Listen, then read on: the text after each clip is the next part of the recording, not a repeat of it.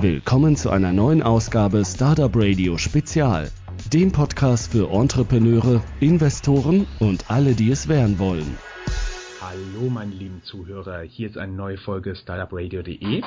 Hier ist Jörn und ich habe heute zwei Interviewpartner bei mir von einem Startup, das ich euch gerne näher vorstellen würde.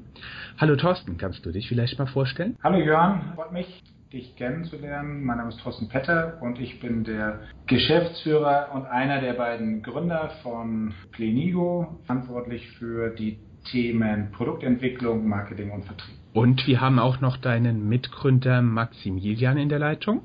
Hallo, mein Name ist Maximilian Schweitzer. Ich bin der zweite Geschäftsführer von Plenigo und der zweite Gründer und mein Einflussbereich ist die Technik. Ist das so eine ganz klassische Aufgabensplittung, sprich einer ist der, ich sag mal, Informatiker und der andere der Wirtschaftstyp? Das kann man wohl so sagen, ja. Bevor wir auf euer Startup kommen, könnt ihr vielleicht mal kurz so erzählen, was ihr vorher gemacht habt und wie ihr zu dieser Rolle gekommen seid. Ich bin tatsächlich schon ein ganz klein wenig, ich sag mal, erfahrener. Hab nach BWL-Studium und Bankausbildung eine Zeit lang in der Industrie gearbeitet, bin danach äh, vor ungefähr 14 Jahren in die Selbstständigkeit gegangen, habe inzwischen zwei Unternehmen, naja, sagen wir eins gegründet und veräußert, ein zweites mit einem Partner mitgestartet, den ganzen VC-Prozess begleitet und bin dann nach einer gewissen Zeit vor drei Jahren dort ähm, ausgestiegen. Das war alles noch in Hamburg und war dann eine Zeit lang unterwegs und habe dann in einem Projekt als Freiberufler den Maximilian kennengelernt. Und Maximilian hat mir von der Idee erzählt, die jetzt zu Plenigo geführt hat, sagen wir es mal so. Und die fand ich so spannend, dass wir gesagt haben, hey, lass uns das doch mal gemeinsam versuchen.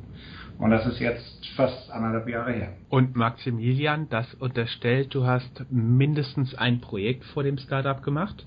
Mindestens. Also ich habe den klassischen Weg eines Informatikers gemacht, Informatikstudium. Dann habe ich zuerst in der Automatisierungsbranche gearbeitet, dann in die Beratung gewechselt, mich dann gänzlich umorientiert und bin in die Medienwelt gegangen. Das heißt, habe dann für einen großen Stuttgarter Medienkonzern gearbeitet und war zuletzt als Systems Architekt bei Pro7 tätig. Okay, das, das ist nicht so der klassische Informatiker-Lebenlauf, insbesondere bei Pro7, aber das stelle ich mir trotzdem interessant vor, ne? Ja, war sehr interessant, vor allem sehr viele abwechslungsreiche Projekte, große Projekte. Man kriegt viel mit. Könnt ihr vielleicht mal vorstellen, was euer Startup genau macht? Wir sind ein Unternehmen, das es Menschen bzw. Organisationen, die digitale Inhalte verkaufen möchten, ermöglicht, dieses technisch zu tun. Ähm, da steckt jetzt eine ganze Menge drin.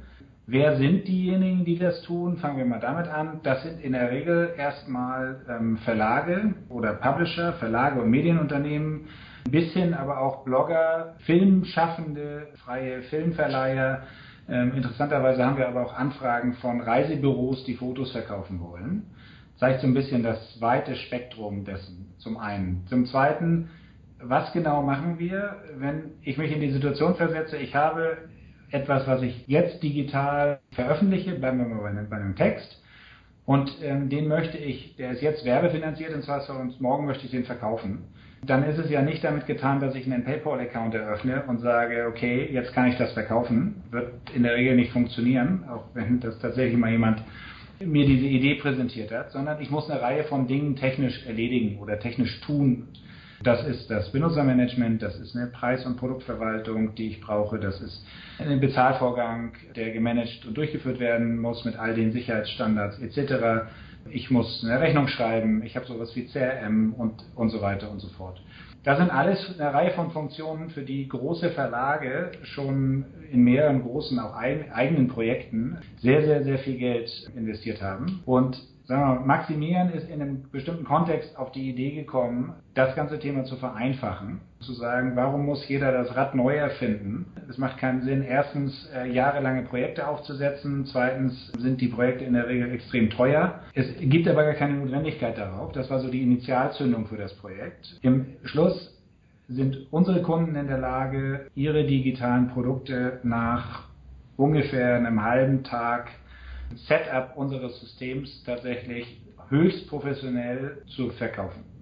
Wenn ich das jetzt mal ganz platt zusammenfassen würde, würde ich sagen, ihr bietet so eine Art Paywall für alle möglichen Leute an.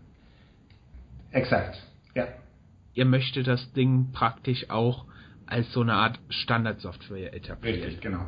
Wie du schon gesagt hast, also es gibt solche Ideen. Ich surfe da beruflich auch zum Beispiel öfter mal auf der Financial Times oder der New York Times rum und die haben ja dann auch immer ihre fiesen Paywalls und die sagen mir fünf Artikel und dann ist Schluss für diesen Monat.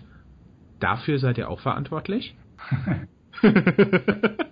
also das ist jetzt ein weites Thema, das du aufmachst. Und grundsätzlich hast du da, also sagen wir so, grundsätzlich wären wir dafür theoretisch gerne verantwortlich, äh, weil das bedeutet, dass die Financial Times unser Kunde wäre. Das ist sie leider noch nicht. In der Regel sind das Eigenentwicklungen, in die die Verlage relativ viel Geld investiert haben. Ich weiß, dass das Thema, gerade wenn wir das Paywall nennen, du hast ja gemerkt, dass ich in den in meinen Ausführungen das Wort Paywall erstmal so ein bisschen vermieden habe, weil wir uns tatsächlich auch nicht nur auf Verlage fokussieren, muss man sagen, sondern Paywall hat ja sowas Absolutes, ja. Eine Wall ist etwas, gegen die ich laufe und an der ich, durch die ich durch muss. Aber in diesem ganzen Kontext steckt ja auch eine positive Komponente. Die Menschen, die Inhalte produzieren, die wollen oder müssen zum großen Teil oder zum Teil auch davon leben. Und die reine Werbefinanzierung ist nachweislich in vielen Fällen halt nicht ausreichend. Wem das ausreicht, der braucht halt keine Paywall. Ähm, diejenigen, die aber von den Dingen leben müssen und die ihre Produkte verkaufen oder verkaufen müssen, denen wollen wir dabei helfen, dass sie nicht, dass, dass sie sich um ihre Produkte kümmern können und nicht um Technik kümmern müssen und sich die Investitionen in Technologie sparen können. Das ist im Prinzip eigentlich das, was wir uns auf die Fahnen geschrieben haben. Um das abzuschließen, für Verlage, ähm, das mag man als Verbraucher sehr kritisch betrachten und die Verbraucher sehen das ja auch kritisch und haben ja ihre Schwierigkeiten mit der Akzeptanz dessen. Wenn man aber gleichzeitig mal, mal, mal beobachtet, was mit Journalisten passiert, ähm, bei der FAZ werden wieder 200 Journalisten entlassen. Ähm, hier in München hat die Abendzeitung hat ganz dicht gemacht. Wenn man sich mit Journalisten unterhält, was Journalisten inzwischen verdienen, wie sie behandelt werden müssen in den, in Anführungsstrichen müssen in den Verlagen, ja, also was denn da übrig bleibt für die journalistische Leistung dann muss man einfach anerkennen, dass die Modelle, wie sie im Moment existieren, nämlich mit rein werbefinanzierten digitalen Inhalten, langfristig schlichtweg nicht mehr tragen werden ähm, und keinen vernünftigen Journalismus äh, zutage bringen. Und wir müssen als Verbraucher an irgendeiner Stelle auch akzeptieren, dass bestimmte Dinge auch einen Wert haben, den wir bezahlen müssen. Das gilt sicherlich nicht für alles. Also die Standard-Newsmeldung, die irgendwo über DPA kommt und von dem Redakteur im Zweifelsfall nur noch kurz umgeschrieben wird, um dann zu veröffentlichen, veröffentlicht zu werden, die auch gleichzeitig auf Twitter und Facebook veröffentlicht wird, hat sicherlich nicht unbedingt einen entsprechenden Newswert. Aber viele Verlagsprodukte, die ich im Zweifelsfall jetzt an, einem Kiosk kaufe, die, die wird es zukünftig äh, immer stärker digital geben. Und ähm, auch da muss ich einfach akzeptieren, dass ich für die Produkte etwas bezahlen muss. Ansonsten kann sie halt keiner produzieren. Ja, das stimmt. Da gebe ich dir natürlich recht. Ich bezahle auch selektiv für solche Produkte. Auf der anderen Seite ist es natürlich aber auch so, dass sich die gesamte Branche in einem gewissen Umbruch befindet. Ich meine, du merkst es ja selbst. Wir können hier praktisch einfach über ein sehr bekanntes Messaging-Tool ein Interview machen mit drei Leuten, die alle noch eventuell an unterschiedlichen Orten sitzen, eventuell sogar auf der ganzen Welt. Und damit können wir Inhalt produzieren, der es stellenweise schon mit dem Radio aufnehmen kann. Ich meine, das ist eine gewaltige Verschiebung von Kräften. Auf der anderen Seite ist es aber auch wieder so, dass diejenigen Marktteilnehmer, die dann Geld dafür verlangen können, also Zeitung XY zum Beispiel, dass die dann dadurch ihr Überleben sichern. Dadurch müssen sie aber auch genau das produzieren, was die Leser lesen wollen, oder? Bin ich 200%ig bei dir. Da sind wir nur ein kleiner Bestandteil. Technologie ist nur Hilfsmittel für, für etwas und kann nicht äh, strukturelle Probleme lösen. Und die strukturellen Probleme sind die Inhalte, die mir angeboten werden. Und ich bin jetzt nicht nur bei, bei Lesen. Ja. Das Medium Internet bietet andere Möglichkeiten als Zeitungen. Äh, und Verlage müssen erkennen, dass es nicht einfach nur die Möglichkeit ist, das, was ich, das, was gestern nichts gekostet hat und quasi geschriebener Text ist, ist, kostet morgen Geld und damit wird es auf einmal, wer gestern nicht, wer es gestern kostenlos hat, hatte, ähm, hat, es, hat es heute jetzt äh, kostenpflichtig und ist bereit dafür zu bezahlen, sondern die Verlage müssen auch erkennen, dass sie mit den Medien adäquat umgehen müssen, um die Bereitschaft von Kunden für etwas zu bezahlen, auch, auch, auch zu, zu rechtfertigen. Stiftung Warentest ist eines der besten Beispiele, dass Paid Content funktionieren kann. Ja? Wenn Produkte einen Wert haben, sind Menschen dafür bereit zu zahlen. Ich muss Werte schaffen. Und ganz offensichtlich ist es vielfach so gewesen, dass, dass die Dinge für Menschen auch keinen echten Wert haben. Aber gerade das ganze Thema Qualitätsjournalismus, wenn ich wirklich unabhängige Berichterstattung ähm, haben möchte, die auch andere nicht haben, die vielleicht auch mediale Vielfalt repräsentieren, dann sind das, sind das sicherlich Wege, die Verlage einschlagen können, um, um da auch die Zahlungsbereitschaft zu, zu erhöhen. Aber ihr macht nicht nur in Anführungszeichen Paywalls. Was macht ihr noch? Ähm, in einer gewissen Definition machen wir quasi, ich widerspreche dir ungern, machen wir quasi nur Paywalls wenn man es wenn so definiert im Sinne von wir ermöglichen das Bezahlen. Gleichzeitig ist es aber so, dass Paywall ja genau in diesem Verlagskontext sehr, sehr, sehr viel mit diesem Verlagskontext zu tun hat. Eines unserer spannendsten Projekte, muss ich sagen, ist neben diesem ganzen Thema mit den Verlagen, die natürlich auch, auch im Moment die, Themen haben, die wir gerade gesprochen haben, ist das ganze Thema Videocontent. Wir sind in der Lage und in Gesprächen mit ganz vielen verschiedenen Anbietern von Videocontent eine Plattform auf die Beine zu stellen, gemeinsam mit einem mit Partnerunternehmen, die es ermöglicht, zum Beispiel einem lokalen äh, Sportverein oder ähm, einem lokalen Theater oder anderen ähm, Institutionen ihre Events, Theater, Sport, Live-Übertragung, Konzert ähm, etc. kostenpflichtig ins Netz zu streamen. Und bis dato war das quasi für die meisten auch nicht möglich, weil die technische Infrastruktur dafür extrem teuer war. Das wird es zukünftig extrem kostengünstig geben können, sodass sich das auch für einen Sportverein mit Spenden zum Beispiel oder für ein Theater oder ähnliches auch lohnt, solche Projekte dann tatsächlich auch zu realisieren. Das ist ja eine sehr interessante Sache. Nehmen wir jetzt einfach mal an, wir haben das kleine Theater in irgendeiner winzig kleinen Stadt das aber sehr gut spielt und es gibt einfach nicht das Einzugsgebiet, dass das langfristig überleben kann. Und wenn ich das Ganze jetzt mal weiterspinne, ermöglicht ihr praktisch diesem kleinen lokalen Theater das Streaming, so dass alle Leute, die dieses Theater mögen, oder eine kleine Oper, Operette, was auch immer, und dafür bezahlen, so dass dieses kleine Unternehmen praktisch nicht nur die Zuschauer im Raum hint, vor der Bühne hat, sondern auch die Zuschauer hinter dem Bildschirm. Genau. Und das für, das für wirklich kleines Geld realisiert. Es gibt ja einen, so ein Benchmark-Projekt, das ist die Digital Music Hall der Berliner Symphoniker, inzwischen ein Millionenprojekt. Das, die Berliner Symphoniker sind natürlich insbesondere in Asien, aber auf der ganzen Welt berühmt und haben da ein echtes digitales Geschäft gemacht.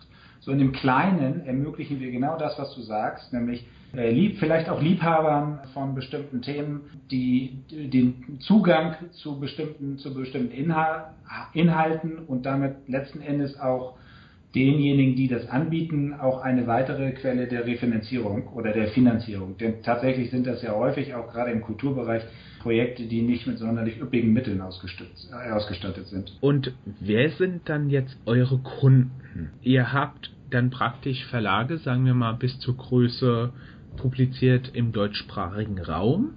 Ihr habt die ganzen kleinen, sage ich jetzt einfach mal, nur um auf die finanzielle Größe zu gehen und nicht die künstlerische Leistung.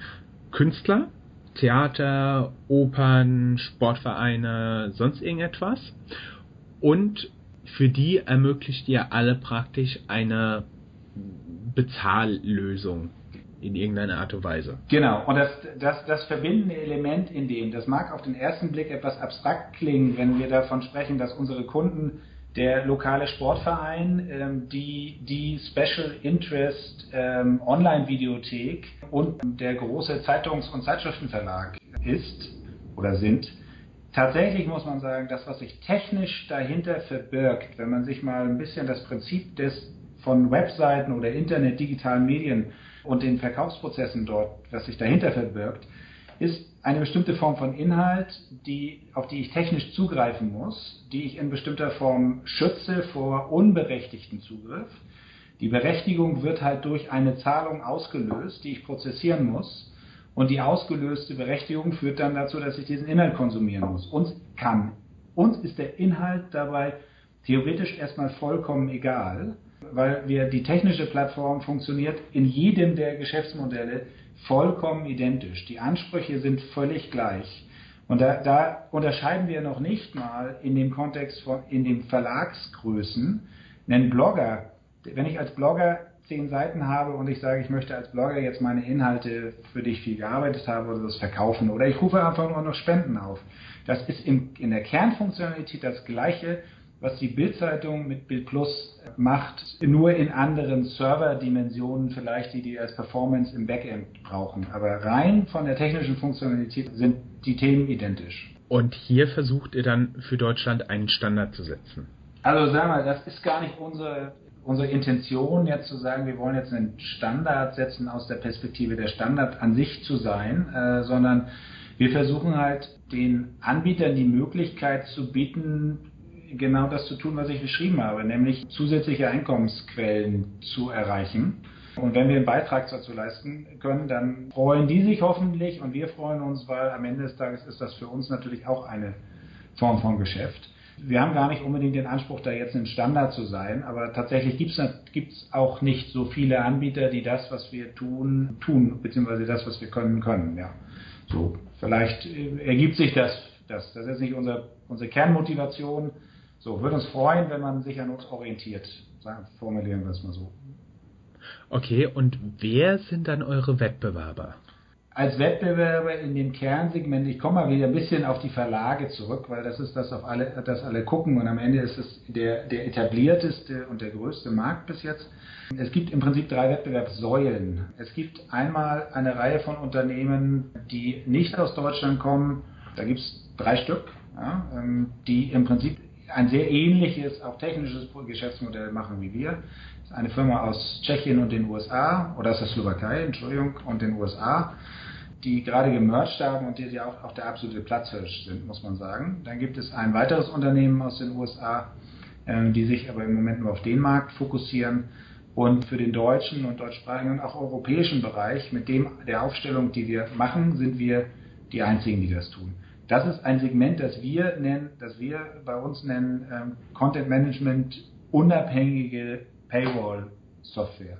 Da steckt, schwingt ein bisschen was mit schon, logischerweise. Es gibt als zweites Segment nämlich die Content Management abhängigen, Content Management System abhängigen Paywalls.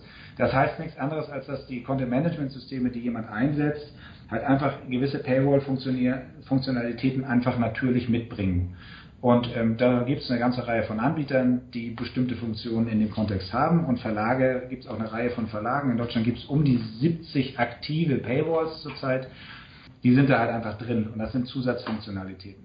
Ähm, das, was wir gelernt haben inzwischen, ist, dass ähm, die reine Fokussierung auf das Thema tatsächlich dazu führt, dass wir die Leistung, die ein Kunde bekommt, wenn eine unabhängige Plattform dazu nimmt, deutlich größer ist, als wenn er paar Funktionen dazuschaltet bei seinem Content-Management-System.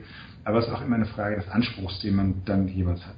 Und die dritte, die dritte Säule oder der dritte Wettbewerb ist das Thema, äh, mache ich selbst. Klassisches Thema gerade in größeren, mittelgroßen und großen Verlagen, die haben IT-Abteilungen. Früher gab es auch noch nichts, da muss ich das selbst bauen. Das ist eine Entwicklung, die so ein bisschen was zu tun hat mit der Entwicklung von E-Commerce-Shops ähm, um die 2000er. Ich habe das noch live erlebt da kosteten, da kosteten solche Systeme, also der, entweder konnte man sie nicht kaufen, dann hat man, hat man damals seine Shops selbst gebaut. Äh, ein Intershop Infinity kostete damals irgendwie knapp 2 Millionen Euro oder vielleicht waren es auch noch Mark, ja, nur an Lizenzkosten etc. Das war alles sehr, sehr rudimentär, teuer oder aufwendig und da haben es ganz, ganz viele selbst gebaut. Und irgendwann, inzwischen, jetzt haben wir 14, 15 Jahre später und inzwischen kann ich einen E-Pages-Shop mir bei 1 und 1 für 5 Euro im Monat mieten. So, und ich glaube so ein bisschen in diesem, das ist in einem vielleicht andere Marktsegment, aber so ein bisschen ist das diese Entwicklung. Also Wettbewerber, ich mache selbst, Content-Management-Systeme und drei bis vier ausländische Unternehmen, die in Deutschland anfangen, aktiv zu werden. Wenn ich das jetzt richtig verstehe, ist das eine sehr ähnliche Entwicklung, wie man sie zum Beispiel auch bei ähm, Finanzdienstleistern sieht, die für sehr, sehr viele Sachen immer ihr eigenes Tool bauen. Es ist aber zu 95% so, dass dieses eigene Tool dann irgendwann von der Marktentwicklung überholt wird, weil alles, was man eben möchte, kostet Geld, muss entwickelt werden und entsprechend zieht eben der Wettbewerb in Anführungszeichen vorbei, sodass dann irgendwann diese Eigenlösungen immer eingestampft werden. Ist es schon etwas, was ihr absehen könnt oder steht das noch vollkommen am Anfang, das ganze Thema? Also, also äh, das wäre vielleicht ein Stichpunkt, wo ich an einer Stelle gleich einmal kurz an Maximilian übergebe, weil der nämlich die Live-Erfahrung im ersten Schritt gemacht hat. Ja? Grundsätzlich ist das eine nicht unwahrscheinliche Entwicklung tatsächlich, weil Max halt in, Max hat halt diese Erfahrung in dem wir machen selbst halt gehabt. Äh, vielleicht kannst du mal drei Worte dazu sagen, wie das, wie sich das entwickelt hat. Grundsätzlich komme ich eben aus der Verlagsbranche und da haben wir eben, bin gerade da zu einem spannenden Zeitpunkt in einen sehr großen Verlag eben eingestiegen, wo die Entscheidung gefallen ist, dass man alle Blätter des Verlags auf eine einheitliche Basis, was CMS-System betrifft, bringt und gleichzeitig auch Payment im Falle, damals war es nur eigentlich ein neues Shop-System einführt. Und Können genau das. Vielleicht für unsere nicht technischen Zuhörer mal sagen, was so ein Content-Management-System ist? Weil platt gesprochen würde ich das jetzt beschreiben, da stellt dir jemand eine Website hin und die Texte und Bilder kannst du selbst austauschen. Platt gesprochen ist es das, das Content Management System. Es ist das war jetzt eine BWL-Antwort. Genau. Aber sehr passend. Im Falle eines größeren Verlages ist ein CMS-System natürlich noch etwas komplizierter, weil man hat dann wieder verschiedene Artikel. Diese Artikel können sich wieder aufteilen mit Videocontent, Text-Content, verschiedenen Bildergalerien. Gleichzeitig braucht der Verlag verschiedene Fremdservices, die er einbindet, zum Beispiel IVW. Das ist ein, ist ein Zählpixel, das tut dem Nutzer nichts Böses, aber an dem wird der Verlag bemessen, wie viel Geld er später durch Werbung einnehmen kann. Das heißt, die CMS-Systeme sorgen dafür, dass wenn der Redakteur seinen Text eingibt, die Seite drumherum komplett gebaut wird. Das heißt, Werbung wird an entsprechender Stelle eingeblendet, Videos, Absätze werden gemacht, der Artikel wird auf mehrere Seiten aufgeteilt. Das heißt, es steckt schon ziemlich viel Logik dahinter. Hier gibt es jetzt auch wieder ziemlich viele fertige Lösungen schon am Markt, aber bei großen Verlagen auch ist halt, sind halt die Anforderungen sehr unterschiedlich. Das heißt, man ist ja ein großer Verlag, man hat auch das Geld, muss man mal dazu sagen, und auch die Wünsche und insofern entsprechen meistens die Out-of-the-Box-Lösungen nicht den Anforderungen, die man hat und darum greift man auch hier oft zu Selbstentwicklungen. Und das gleiche eben im Falle von Shop-Systemen weil man muss sich ja vorstellen, wenn man jetzt als Blogger zum Beispiel jetzt sagt, ich baue mir jetzt eine Blogger-Website auf mit WordPress, langt diese Flexibilität. Als großer Verlag starte ich ja nicht bei Null. Ich habe ja schon bestehende Systeme, ich habe bestehende Systeme der Kundenverwaltung. Das heißt, da jetzt einfach ein System out of the box zu nehmen, kann eine Herausforderung sein. Wenn das System, das man nimmt, nicht sehr viel Flexibilität bietet und auch in der Lage ist, nachbearbeitet zu werden. Da würde ich nochmal ganz kurz ja. unterbrechen. Wenn unsere Zuhörer hören, das ist eine Herausforderung, heißt es auf Plattdeutsch gesagt, Vorsicht vor der Bahnschranke, da gibt es Probleme. Ja, es kann, es kann einfach sehr, sehr viel Arbeit drin stecken in dem Moment. Also unser Projekt hat damals auch, bis es fertig war, fast zwei Jahre gebraucht. Was aber wenn man es genau nimmt, noch ein sehr guter Zeitrahmen war für den, für die Aufwände, die alles dahinter gesteckt haben. Und deshalb ist diese pauschale Sache, dass wir sagen, na ja, die sozusagen die Eigenintegrationen werden irgendwann vom Markt überholt, kann man so nicht sagen. Es kann sein, dass vielleicht die Eigenintegration natürlich dann gewisse Features missen lassen, aber es kann durchaus auch Punkte geben, wo man sagt, werden am Markt standardmäßig sicher nicht so entwickelt, weil sie so spezifisch sind für die eine Firma zugeschnitten, dass eine komplette Out-of-the-Box-Lösung ohne zusätzliche Entwicklung eigentlich nie für die Firma passend ist. Out of the box sagen wir einfach nochmal für die Nicht-Techniker, die Idee ist, man stellt das Ding hin und kann lostippeln, ne? Genau. Aber jeder, der schon mal einen Computer gekauft hat, weiß, das geht nicht so einfach. Und, und das ist eben auch die Idee hinter unserem System, die wir mit einbringen, dass wir sagen, wir bieten ein Standardsystem an, haben aber alle unsere Schnittstellen vom System sozusagen so flexibel aufgebaut, dass wenn jemand Eigensysteme mitbringt, wir diese Eigensysteme auch mit relativ wenig Aufwand in unser System integrieren können.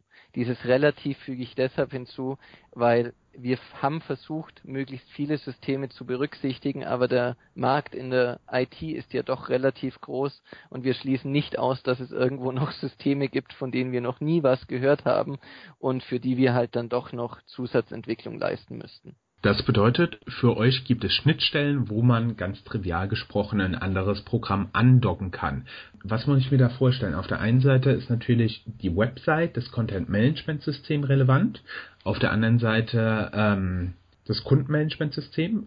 Was habt ihr da noch, wo ihr andocken müsst, in Anführungszeichen? Was, was braucht da ein Verlag noch? Ein Verlag braucht an der Stelle zum Beispiel noch ein CRM-System, das heißt Customer Relation Management, weil der Verlag will ja vielleicht auch mit dem Kunden weiterhin in Kontakt treten. Sei es jetzt über Newsletter oder gezielte Werbung auch für den Kunden oder auch einfach nur um Kundenservice zu betreiben, weil als Kunde möchte man ja zum Beispiel auch die Möglichkeit haben, man hat ein Problem mit seinem Abonnement irgendwo anzurufen und dann bei einem Callcenter Hilfe zu bekommen. Das sind zum Beispiel typische Beispiele, wo der Verlag einfach noch externe Systeme auch benötigt wo wir aber auch gar nicht den Anspruch haben, das voll abzudecken.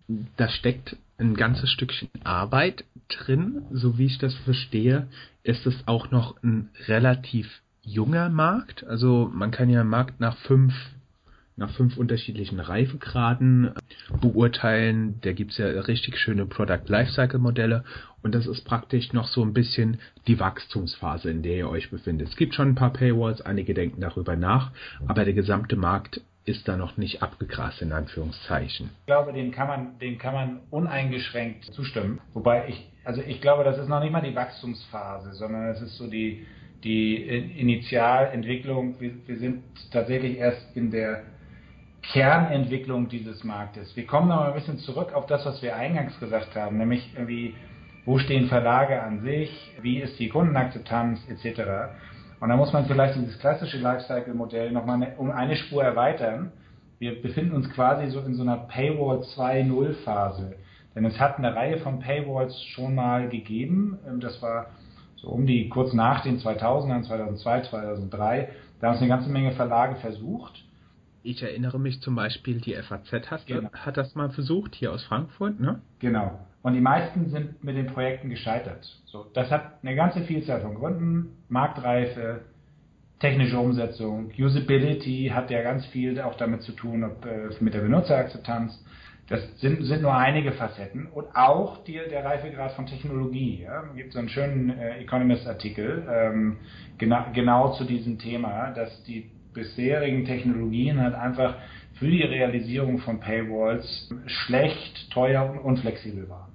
So, und wir befinden uns jetzt halt in der Phase, in der sich die Technologie, technologische Basis quasi gerade neu formt. Und die Verlage erkennen gerade langsam, dass es da halt Alternative bzw. neue und andere Lösungen gibt. So, das heißt, wir sehen das eigentlich alles, diesen, diese ganze Entwicklung wirklich absolut erst am Anfang. Wenn man die Umsätze sieht, dann wird, wird zwar ein Wachstum für das sogenannte E-Publishing, die ganzen berühmten Studien, E-Publishing wird äh, nach einer Studie um die 450 Prozent äh, in den von, von 2013 bis 16 im Umsatz steigen. Das klingt zwar dramatisch hoch, also nach dem Motto, wir sind irgendwie in dem Growth, in der Growth-Phase, aber halt auch alles auf sehr noch relativ niedrigen Niveaus. Da steigen wir, glaube ich, gerade erst ein. Und nehmen wir ein anderes Beispiel, das ganze Thema Video on Demand oder nicht lineares TV. Die Akzeptanz von, wir gehen weg von, wir lassen uns vom Fernseher berieseln. Da gab es hier lange Zeit gab es hier in Deutschland dann nur Maxdome, dann kam irgendwann mal What, und, und nur mäßig akzeptiert, dann kam irgendwann mal Whatever. Irgendwann gingen die alle auf die Fernseher, wanderten dann mal in die Wohnzimmer. Jetzt kam gerade Netflix. Ähm, so und so, so kommt eins nach dem anderen und so langsam ähm, erreicht das auch einen Grad, äh, wo die Akzeptanz für das, für, für, für das Medium und die Tatsache, das sind ja alles Bezahldienste, ja. Für die Akzeptanz, da ist ein Inhalt, in dem Fall das Video, für den muss ich bezahlen und bin auch bereit zu zahlen. Ähm, das, das Spektrum wird halt immer breiter. Ja, da bin ich dabei. Also ich muss auch zugeben, über jetzt diese legalen Streaming-Angebote eines großen Online-Versenders und von Netflix, da bin ich auch komplett weggekommen, das irgendwie einer halblegalen Art und Weise zu streamen, weil da gibt es dann halt einfach das Angebot, was ich will. Und wenn ich dann abends um 10 Uhr im Hotelzimmer sitze, dann kann ich mir überlegen, ja, will ich noch eine Folge von XYZ sehen und muss nicht mehr schauen, ja, wo läuft jetzt was und vielleicht ist es interessant oder so, sondern du bist so ein bisschen dein eigener Herr in Anführungszeichen. Genau. Sehr schön. Jetzt interessiert natürlich mich und unsere Zuhörer auch noch, ihr betreibt das Ganze ja nicht aus Altruismus.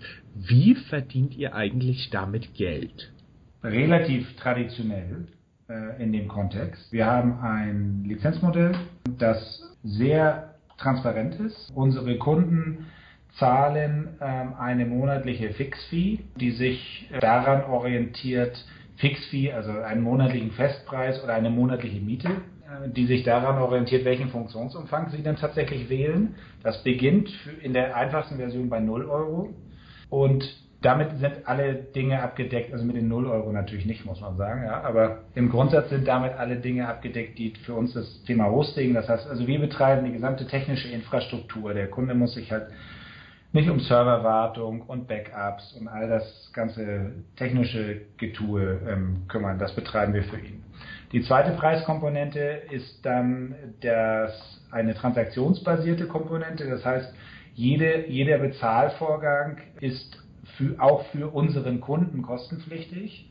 Das heißt, wir kriegen einen gewissen festen Betrag und wir kriegen eine in Anführungsstrichen gewisse Provision von dem Umsatz ab. Das sind alles relativ überschaubare Beträge aber im Kern dieser Dreiklang ähm, sind halt das, sind halt die Gebühren, die unsere Kunden, die ja dann die Verlage oder die Publisher ähm, äh, oder ähnliche sind, dann letzten Endes an uns entrichten. Und davon leben wir. Verdient ihr damit auch schon genug Geld für, für euer Wachstum oder wie seid ihr finanziert? Nein, da noch sind wir nicht so weit. Uns gibt es zwar inzwischen seit, seit Juli letzten Jahres, was man nicht ganz vergessen darf, ist, Maximilian hat an, dem, an der Basisplattform über zwei Jahre an verschiedenen Prototypen gearbeitet, äh, weil das ganze Thema, und das mag man vielleicht ein bisschen unterschätzen, das ist schon ein sehr komplexes äh, Konstrukt. Das ist so ein bisschen wie, wie, wie, wie ein iPhone, extrem einfach zu bedienen, aber um Dinge extrem einfach zu machen, muss man sehr viel Zeit und Aufwand hineinstecken. Das ist so ein bisschen das, was uns in Anführungsstrichen passiert ist mit dem Anspruch. Das heißt, wir haben jetzt irgendwie bis, bis ähm, Anfang August diesen Jahres daran gearbeitet, diese Plattform soweit zu machen. Das ist jetzt soweit. Die, die erste Entwicklungsstufe haben wir selbst finanziert. Äh, die zweite Entwicklungsstufe, da hat uns ein äh, Business Angel ähm, unterstützt und der tut das auch nach wie vor. Ähm, und in der dritten Entwicklungsstufe, das ist jetzt die aktive, wir haben jetzt ein fertiges Produkt und sind in zahlreichen Verhandlungen mit jedweder Couleur von, von, von Verlagen oder Publizisten. Ganz sehr interessante Projekte auch dabei. Von einem Reisebüro, das seine Reisefotos verkaufen möchte, tolle Fotos und damit quasi für einen Euro die Rechte weitergibt, bis hin zu halt Großverlagen, ähm, die überlegen, ihre ganze Titel da, damit auszustatten. Aber um die nächste Stufe zu zünden, ähm, bereiten wir gerade die nächste, äh, die nächste Investmentrunde vor. Das bedeutet, aktuell seid ihr gerade dabei, eine Series A Finanzierung genau. einzuwerben. Okay. Das ist natürlich auch interessant. Wir wissen, dass zwei von unseren bisherigen Interviewpartnern schon ohne dass sie darauf angespielt haben, ähm, Anfragen bekommen haben, ob sie nicht Geld brauchen. Vielleicht funktioniert es ja über uns. Das würde uns freuen. Wir so. Was sind denn jetzt so eure nächsten Schritte? Wir, wir fangen jetzt an, Messen zu bestücken. Klingt irgendwie komisch. Also wir gehen jetzt halt auf Messen und Veranstaltungen. In Amsterdam findet jetzt irgendwie eine große ähm, Branchenmesse statt und es finden zahlreiche, es gibt ja zahlreiche Veranstaltungen, die dazu passen, zu unseren Themen passen. Nummer eins. Zum Zweiten, unser ganz, ganz großes Thema ist jetzt das Thema Vertrieb. Das heißt, wir mit einem fertigen Produkt wenden wir uns jetzt an zahlreiche Kunden und das in immer höherer Intensität.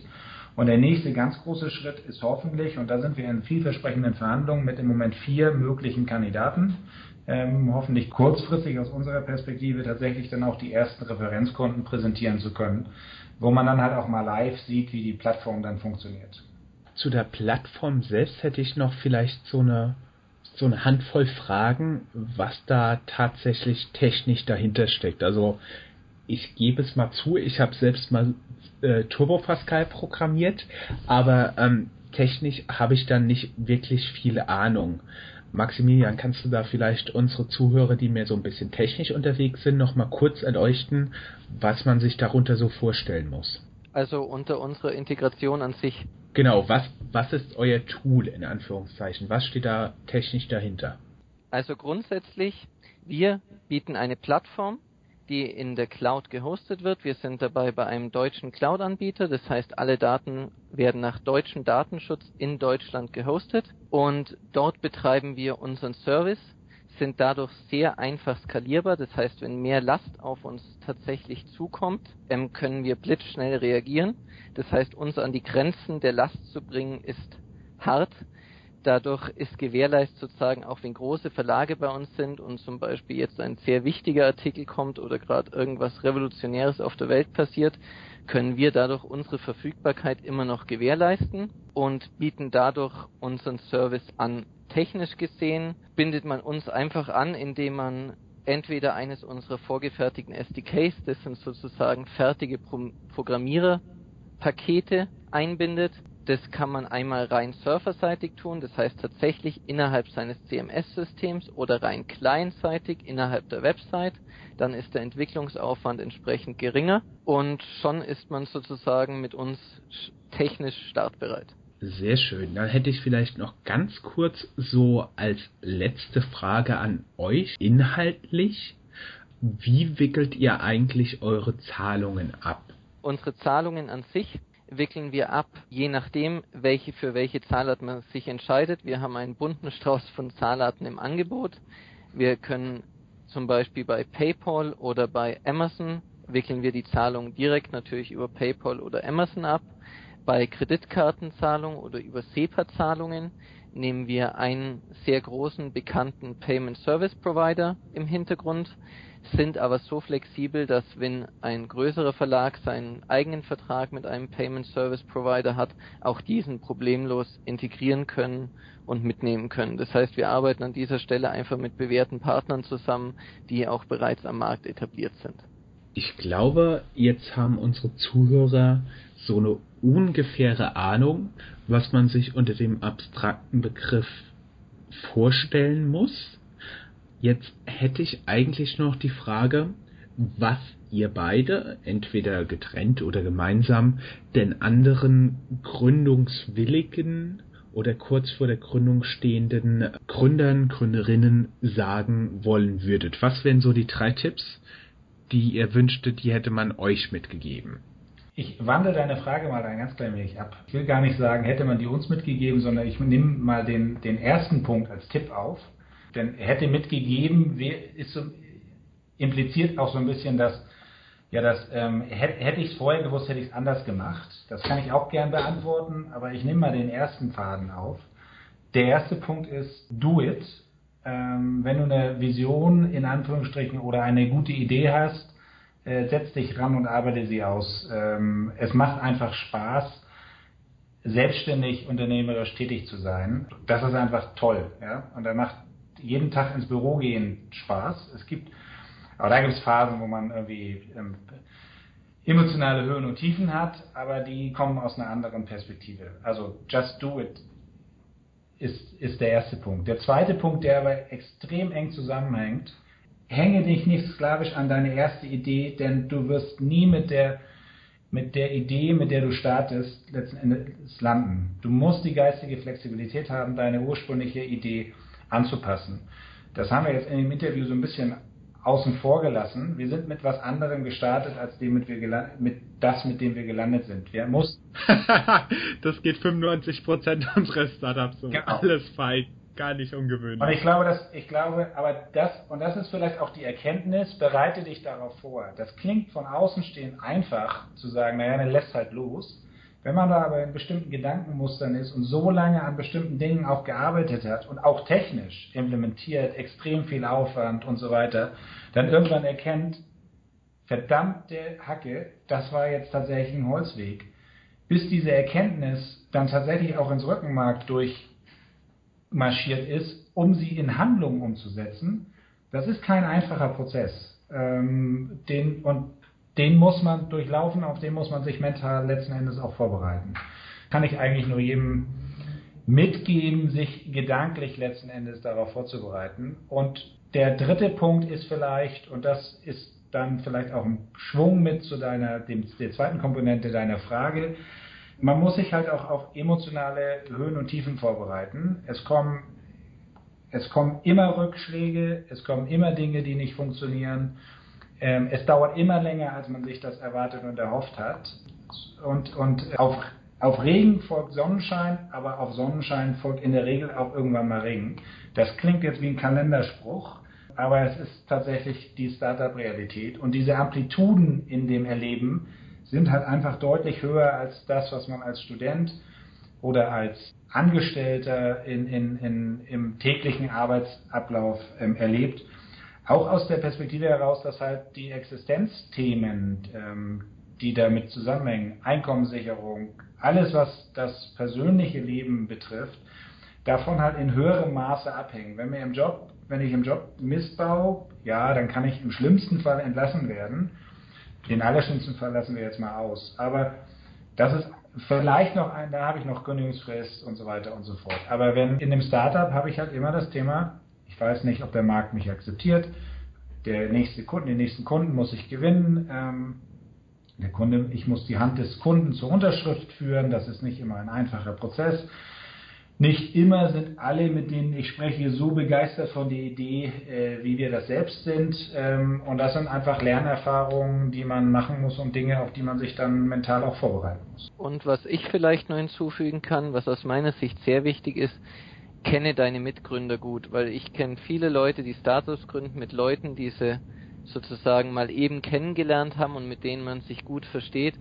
Ein Startup ist hart. Der Thorsten und ich haben zuvor eben schon größere Projekte zusammen gemacht und haben uns auch gegenseitig schon in Ausnahmesituationen erlebt was eine entscheidende Rolle spielt, weil nur dadurch ist man sich sicher, ob man später auch überhaupt miteinander zurechtkommt, weil ein Startup hat harte Momente, wo man wirklich an seine Grenzen kommt und wenn man dann den Partner nicht gut genug kennt, ich glaube, es gibt mehr als ein Startup, das bereits daran gescheitert ist. In diesem Sinne bedanke ich mich recht herzlich bei euch beiden für das Interview, wünsche euch viel, viel Erfolg bei der Series A Finanzierung und dass ihr auch demnächst bald euren ersten schönen Referenzkunden habt.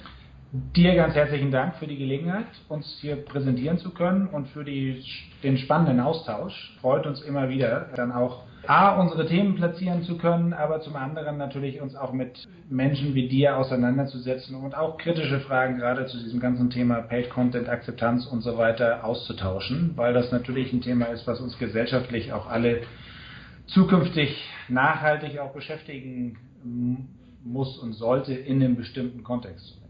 Dir vielen Dank dafür.